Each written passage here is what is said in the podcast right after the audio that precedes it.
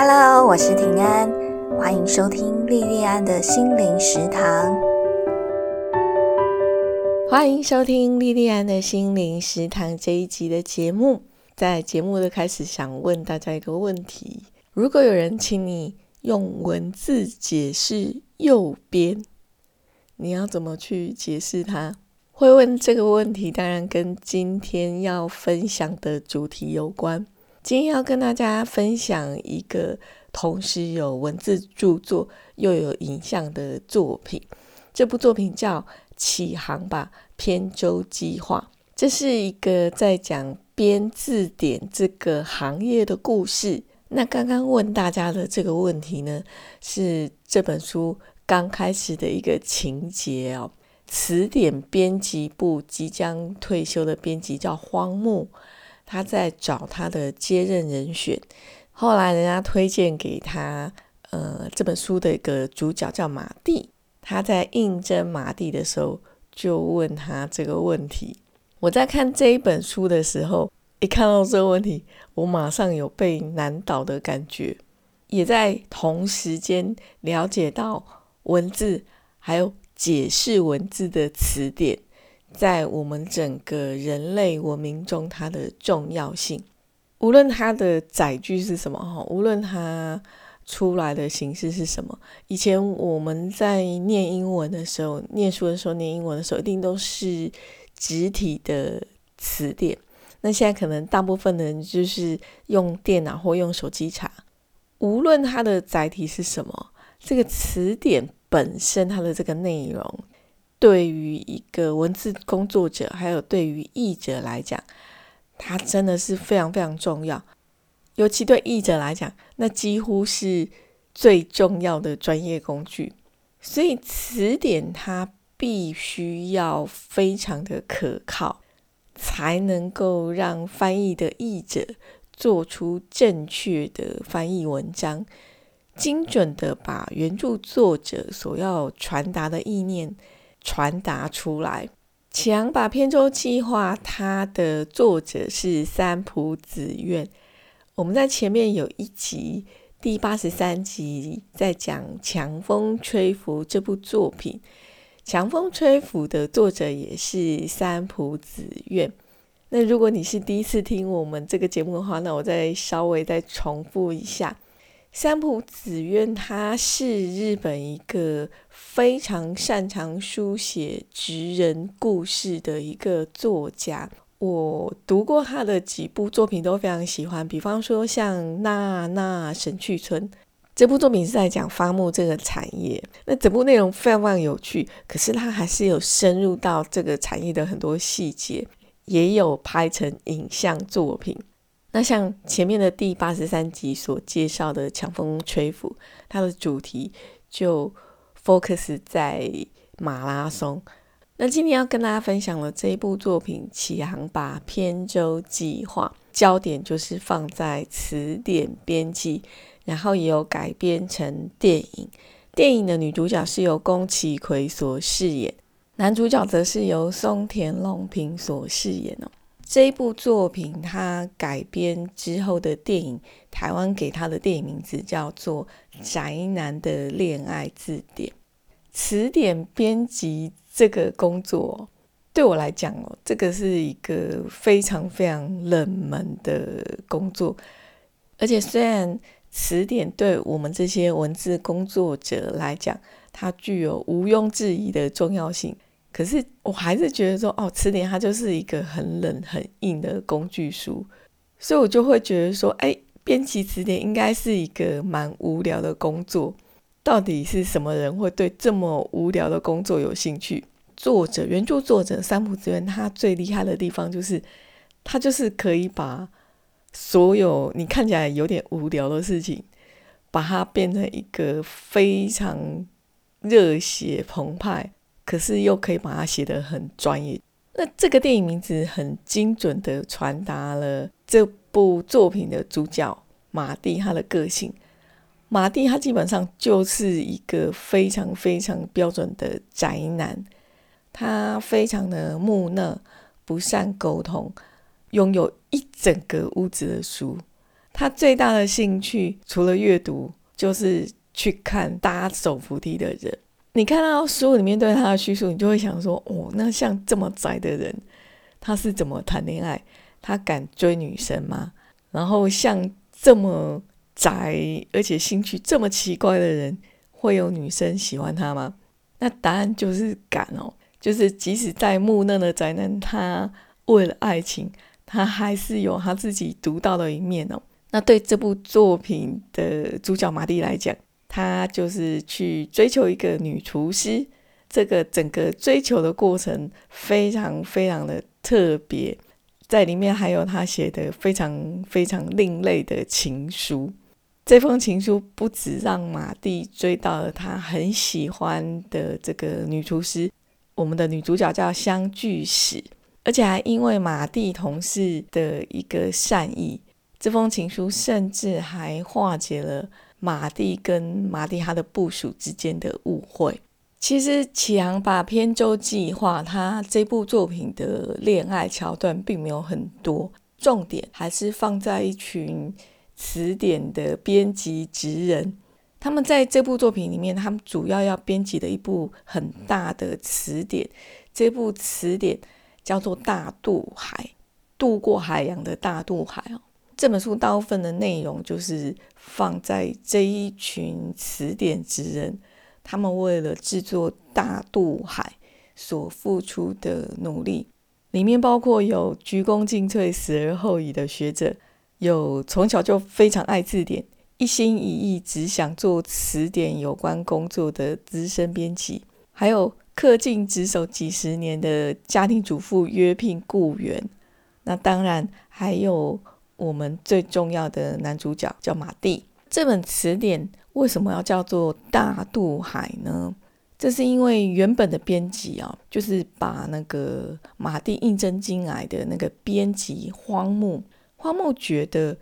词典它是一艘横渡文字大海的船，人们搭上词典的这条船，搜集飘在黑暗海面上的微小光芒。这个是为了要让我们用更精准的词汇，把我们心里面所想的传达出去。如果没有词典，我们就只能茫然不知所措的停在这个文字大海上。这个是荒木对于《大渡海》这部词典名字的想法。《启航吧偏舟计划》它里面写了很多词典编辑跟制作的细节。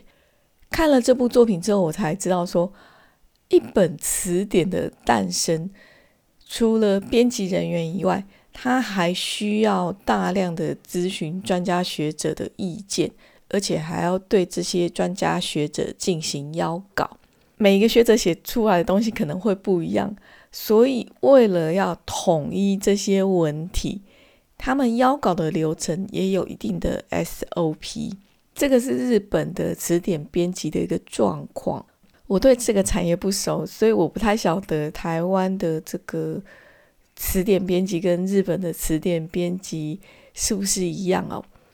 那在这本书里面所提到的日本的词典编辑里面。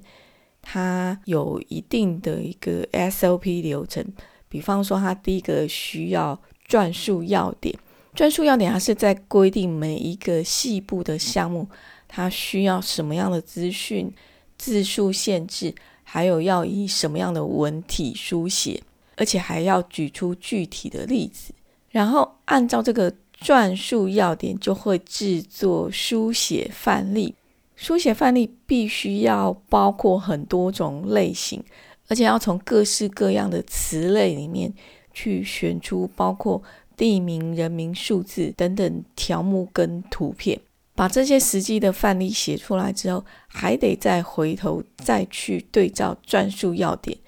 去一个一个检查是不是有不符合或漏掉的地方。等于说这个部分是在做校对啦。然后再透过编辑跟一些相关的人员对书写范例里面去做讨论，整部词典的方向跟性质才会慢慢的明朗，然后到最后的定案。那这个是编辑部分的一个大致的状况。那除了编辑以外，在制作上也有很多我想象不到的细节，比方说纸要用什么样的纸，针对不同的读者群，词典它不只要在内容上有差异，在纸质上也要有所讲究。在这部作品里面，马蒂就有提到，他说大渡海要用的纸必须页页分明，具有滑顺感。翻阅的时候，纸张会吸在纸腹上，可是又不会好几张纸粘在一起翻不开。那为了要做出马蒂所要求的这样的纸张，制纸厂哦，就是制造纸的厂商，他们甚至还有一个团队，花了将近两年的时间。去研发马蒂要的这种纸。好，那这个是关于词典的专业编辑跟制作的部分。除了这个部分以外，这部作品也提到职场的情谊哦。这个部分也让我觉得很感动。我们的主角马蒂，他一开始在这间公司的工作并不是词典编辑，他一开始的工作你可能想象不到，他是在当业务。我前面有介绍，他是一个非常非常木讷的人。其实也不是说内向木讷的人就不适合当业务，他们还是也可以有他们自己的风格，在业务上有很好的成绩。像我有一个学姐，她就是一个很内向的人，她也是做业务工作做了很久很久，而且你想象不到的是，她在业务上表现非常好，反而是因为她的内向。让她的客人觉得她很可靠，所以他的业绩反而比很多那种你看起来好像很外向，然后很长袖善舞的人都还厉害。可是，在这部作品里面的麻蒂，他并不是哦，他是天生个性就不适合担任业务这样的职务，所以他在他那个业务部门里面，同部门的同事也看他不起，觉得说啊，这个人就很废这样子哦。那是词典编辑部的西冈哦，马蒂亚本来是在另外一个书的部门在当业务哦。那是另外一个部门词典编辑部的男同事叫西冈，西冈他的主管叫荒木哦，就是帮这部词典取名的编辑。西冈知道说荒木他即将退休，他为了要帮荒木找他的接班人。然后很厉害的，就在书的业务部里面就看到了马蒂，很慧眼识英雄的挖掘了马蒂，就真的把马蒂放到一个很正确的位置上，开启了马蒂他编辑词典的正命人生。一样放错位置的还有西冈哦，马蒂很宅，可是西冈他就是一个非常长袖善舞、非常玲珑的一个人。后来西冈他就被转调业务部门。那在西冈转调业务部门之前，西冈跟马蒂他们在词典编辑部里面曾经短暂的共事过。他们在这一段短暂的共事期间，两个人互相欣赏，也互相嫉妒着对方的优点。西冈他本来是在词典当编辑嘛，西冈他就看到马蒂。他的文学背景，他的性格，还有马蒂对文字的敏感度，他觉得马蒂天生就是词典编辑的料。虽然他觉得马蒂他的性格很古怪孤僻，可是马蒂一进词典编辑部以后，西冈他马上就有自卑的感觉，觉得他成了词典编辑部里面多余的人。而对马蒂来讲呢？刚有提到那个整个词典，他专业的编辑跟制作过程哦，那他在这个编辑的过程里面，其实是需要大量的沟通，尤其是跟专家学者进行沟通。马蒂非常的不擅长社交，所以他跟这些外面的人接触的时候就畏畏缩缩，所以他就很佩服西冈他在社交的时候展现出来的那个自信，还有对人的那种细腻敏感度。他觉得在这一份工作上，西冈比他自己胜任的能力高出很多很多。这一部作品后来有提到那个恋爱的部分哦，马蒂后来喜欢一个女厨师叫香聚石，在马蒂暗恋香聚石的这一段期间哦，马蒂还觉得说相聚时应该比较喜欢西冈哦，因为那时候西冈他就是想帮马蒂，就去帮他的忙。马蒂跟西冈他们之间彼此虽然互相羡慕，也嫉妒着彼此的优点，可是很可贵的是，这两个人之间并没有余量情节，而是惺惺相惜。他们两人除了在编辑词典这一件很大的工程上尽心尽力的奉献自己的所能以外，西冈还很体贴的暗中透过各种方式去协助补强马蒂他因为他个性的缘故，在工作上比较没有办法办到的地方。西冈他虽然都是暗中默默的帮忙，可是马蒂他心里都知道。也都把这些点点滴滴放在心里，所以后来大渡海这个大工程完成的时候，其实那时候西冈已经转任业务部门很多年，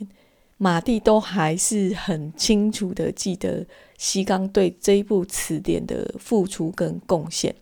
所以在这部词典最后一页的名单上面，还有特别去提到西冈。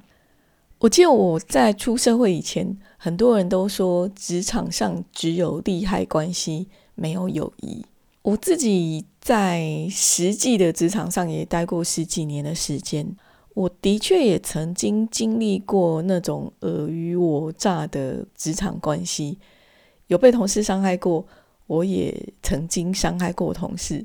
可是那十几年的职场生活里面，其实我经历更多的还是那种。很好的、很正面的同事情谊，是那种纯友谊的美好。我在那十几年认识的几位同事，我们的情感甚至好到说，一直到现在已经二十几年了，我们都还是非常非常要好、非常非常知心的朋友。所以，当我在这本书里面看到西冈跟马蒂之间的相处，我就会想到我的这些好同事兼好朋友兼好闺蜜。觉得非常非常的温暖。强吧片舟计划，它里面有爱情，有同事情感，也有职场关系。那最重要还有词典编辑这个工作深入浅出的介绍。我里面很佩服的就是书里面提到，在这个工作岗位上的几位专业职人，他们几乎就是把他们的一生都很用心的投注在这里。一心一意的、很专注的经营它。我之前的长期的职涯生活是在金融业嘛，在投资理财这个行业，我刚进行没有多久，我们在对客人、对外面讲的 slogan，在卖我们商品 slogan，就是说，哎，你要好好的理财，这样子你才可以早点退休，赶快享有财务自由的生活。那当然，这个是大多数人的盼望，没有错。我也很希望赶快财务自由，可是除了财务自由这件事情以外，我对于退休有我不一样的看法。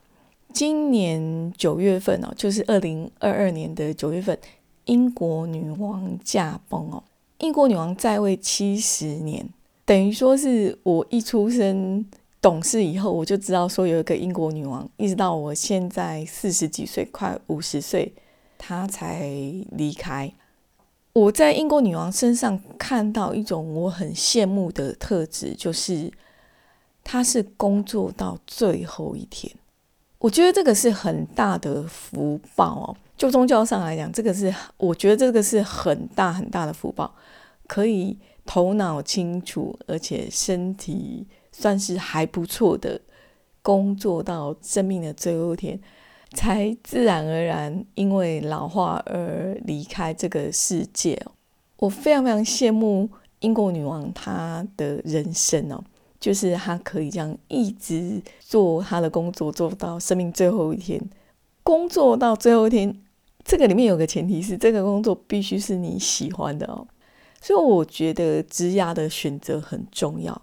要选一个你爱的工作，然后。很认份的去好好经营它，去好好的做它。我很喜欢《启昂吧偏舟计划》